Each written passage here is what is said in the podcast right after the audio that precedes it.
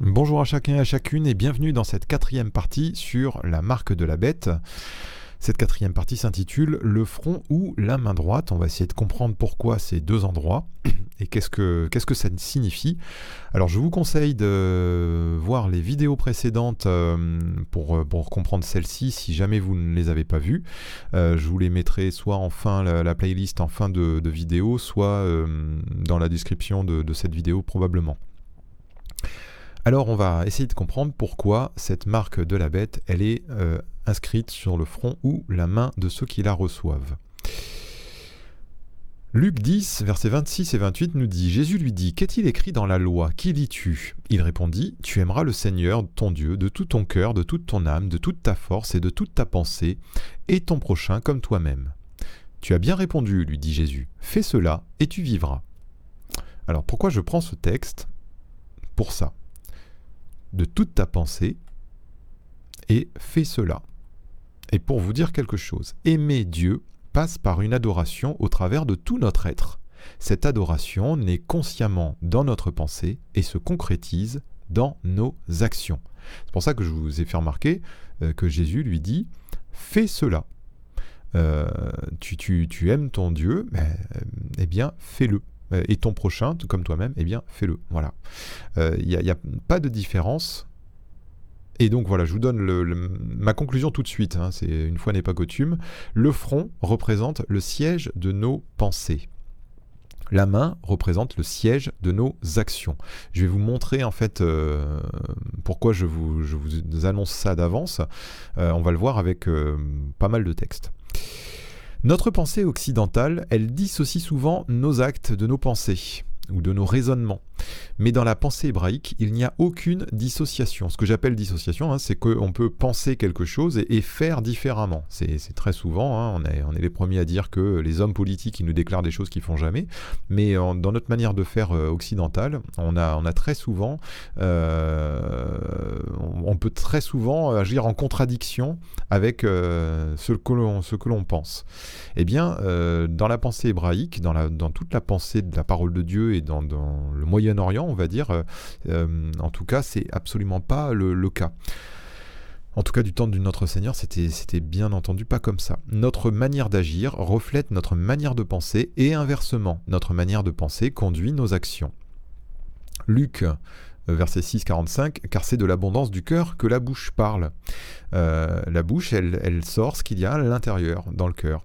Jean 14, 21, euh, Jésus nous dit aussi, celui qui a mes commandements et qui les garde, c'est-à-dire qui les met en pratique, c'est celui qui m'aime. Donc si je déclare que j'aime le Seigneur, eh bien, je vais véritablement le manifester par mes actes et non pas simplement par, ce que j'aurais dit. si mes actes ne sont pas en, en, adéquation avec ce que j'aurais dit, ben, euh, on voit bien que l'amour ne vaut pas. Euh, il vaut pas grand-chose. Alors on va voir que euh, cette marque, elle a, elle a un, texte qui lui est, elle a plusieurs textes qui lui sont semblables, et notamment donc dans l'Ancien Testament, le souvenir de la sortie d'Égypte. Moïse, au, pardon, au Exode au, verset, au chapitre 13 et verset 3, Moïse dit au peuple, Souvenez-vous de ce jour où vous êtes sortis d'Égypte, de la maison de servitude, car c'est par sa main puissante que l'Éternel vous en a fait sortir. On ne mangera point de pain levé, Verset 6, Pendant sept jours, tu mangeras des pains sans levain, et le septième jour, il y aura une fête en l'honneur de l'Éternel. On mangera des pains sans levain pendant les sept jours, on ne verra point chez toi de pain levé, et l'on ne verra point chez toi de levain dans toute l'étendue de ton pays. Alors tu diras à ton fils, c'est en mémoire de ce que l'Éternel a fait pour moi lorsque je suis sorti d'Égypte.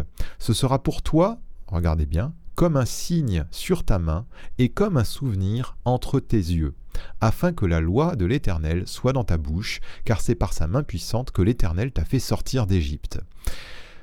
Un signe sur la main, un souvenir entre tes yeux, c'est-à-dire euh, sur, le, front. Je continue. Verset 12. Tu consacreras à l'Éternel tout, tout premier-né, même tout premier-né des animaux que tu auras. Les mâles appartiennent à l'Éternel versets 15 et 16. Et comme Pharaon s'obstinait à ne point vous laisser aller, l'Éternel fit mourir tous les premiers-nés dans le pays d'Égypte, depuis les premiers-nés des hommes jusqu'aux premiers-nés des animaux. Voilà pourquoi j'offre en sacrifice à l'Éternel tout premier-né des mâles, et je rachète tout premier-né de mes fils. ce sera comme un signe sur ta main et comme des frontaux entre tes yeux, car c'est par sa main puissante que l'Éternel nous a fait sortir d'Égypte. Tout ça se trouve dans l'Exode 13. Et vous voyez que deux fois, euh, c'est lors de l'institution de la Pâque, notamment, hein, que c'est dit, euh, le Seigneur, il tient à ce que euh, les, parents enseignent ça aux enfants, qu'ils disent, c'est en mémoire de ce que l'Éternel a fait. Et il nous a rachetés. il y a cette notion du rachat, hein, des premiers-nés. Il nous a rachetés par son premier-né. Et, et, donc ça, c'est un signe sur la main et un souvenir entre tes yeux ou sur, sur tes frontaux. Euh, là, on a vraiment un, parallèle avec cette marque de la bête qui est inscrite euh, sur, la, sur la main droite ou sur le front. Vous voyez, il y a, y a ce, parallèle qui est fait. Et on n'a pas que celui-là. C'est aussi écouter et mettre en pratique. Voici le texte qui correspond de Deutéronome verset 6, euh, chapitre 6 et verset 1er à 8. Voici les commandements, les lois et les ordonnances que l'Éternel votre Dieu a commandé de vous enseigner afin que vous les mettiez en pratique dans le pays dont vous allez prendre possession, afin que tu craignes l'Éternel ton Dieu en observant tous les jours de ta vie, toi, ton fils et le fils de ton fils, toutes ces lois et tous ces commandements que je te prescris, et afin que tes jours soient prolongés. Tu les écouteras, donc, Israël, et tu auras soin de les mettre en pratique. Voyez cette insistance sur le fait d'écouter, d'enseigner et de mettre en pratique, afin que tu sois heureux et que vous multipliez beaucoup comme te l'a dit l'Éternel, le Dieu de tes pères, en te promettant un pays où coule le lait et le miel. Écoute Israël, l'Éternel notre Dieu est le seul Éternel. Tu aimeras l'Éternel ton Dieu de tout ton cœur, de toute ton âme et de toute ta force. Et ces commandements que je te donne aujourd'hui seront dans ton cœur. Tu les inculqueras à tes enfants et tu en parleras quand tu seras dans ta maison, quand tu iras en voyage, quand tu te coucheras et quand tu te lèveras. Tu les liras comme un signe sur tes mains et ils seront comme des frontaux entre tes yeux voyez là encore, il y a les mains. alors c'est les mains, c'est pas la main droite, c'est vrai, mais c'est les mains et euh, le front. Et, donc c'est pour deux choses, c'est pour le souvenir de la sortie d'Égypte et euh, donc euh, écouter et mettre en pratique. Et donc le souvenir de la sortie d'Égypte, eh bien en fait c'est ce, souvenir de quoi? C'est ce souvenir que l'Éternel nous a rachetés et que nous lui appartenons il était bien dit dans la loi, donc les mâles appartiennent à l'Éternel. Donc vous voyez qu'il y a une notion forte euh, et, qui est attachée au, au fait d'avoir ce signe sur la main ou sur les frontaux entre tes yeux. Alors, vous avez peut-être déjà vu ce genre de choses. Euh, une partie du judaïsme prend des textes précédents au premier degré, choisissant de se mettre une lanière de cuir sur les avant-bras et les mains et de placer une petite boîte sur le front. Ce n'est bien entendu pas l'esprit du texte, vous l'avez bien compris. Pourtant, ils ont pris ça, euh, certains euh, juifs pieux prennent ça de manière littérale. Euh, donc, ils s'attachent, ils, lient sur les mains et sur le front. alors, dans la petite boîte, je crois qu'il y, y, a un extrait de la parole de Dieu, je ne sais plus quel texte exactement. mais c'est pas ça que le Seigneur nous demande parce que nous savons en effet que la loi est spirituelle, nous dit Romains 7, 14. Une fois encore, l'ancienne alliance était composée d'ordonnances charnelles dont il faut comprendre la portée spirituelle. En voici un exemple. 1 Corinthiens 9.9 nous dit car il est écrit dans la loi de Moïse, Tu n'en muselleras point le bœuf quand il foule le grain. Dieu se met-il en peine des bœufs ou parle-t-il uniquement à cause de nous? Oui, c'est à cause de nous qu'il a, été écrit que celui qui laboure doit labourer avec l'espérance et que celui qui foule le grain avec l'espérance d'y avoir part. Donc ça, je vous donne cet exemple que, Paul nous cite euh, pour nous faire comprendre que les textes de l'Ancien Testament euh, n'étaient pas comme ces juifs pieux le font apprendre de manière littérale, mais à comprendre de façon spirituelle. Et donc, dans le fait de, faire, euh, de, faire ces fêtes, de fêter la Pâque ou ce genre de choses, eh bien, euh, c'était, euh, c'était se faire un signe sur sa main et, et, d'avoir un signe entre ses yeux comme on l'a lu précédemment, eh bien, c'est n'est pas un signe à avoir de manière extérieure comme cet homme, mais c'est un signe spirituel. Ça veut dire que la loi de Dieu était dans notre cœur, qu'elle habitait nos pensées et qu'elle habitait nos actions. Euh, voilà, j'espère que c'est assez clair. Alors pourquoi le front précisément? Ben, Il y a des textes qui nous parlent du front. Exode 28, euh, 36 à 38.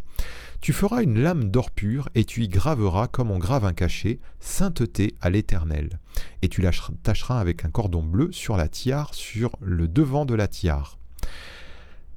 Elle sera sur le front d'Aaron, et Aaron sera chargé des iniquités commises par les enfants d'Israël en faisant toutes leurs saintes offrandes. Elle sera constamment sur son front devant l'Éternel pour qu'il leur soit favorable. Donc là, euh, Aaron était le souverain sacrificateur, image de Jésus-Christ, le souverain sacrificateur, notre souverain sacrificateur. Et il avait sur son front une, euh, lame d'or avec gravé dessus sainteté à l'Éternel. Donc, euh, il présentait son front devant l'Éternel en disant Éternel, tu es saint, à toi la sainteté. Et justement, lui, il était chargé des, iniquités du peuple. Et il devait constamment, constamment avoir sur son front euh, cette lame d'or. Voilà, ça encore, ça nous rappelle euh, que ben, ce qui doit habiter nos pensées, eh bien, c'est euh, l'œuvre de Dieu, la sainteté de Dieu, la personne de Dieu tout entière. Il y a aussi autre chose, un autre texte dans Ézéchiel 9 et versets 3 et 4.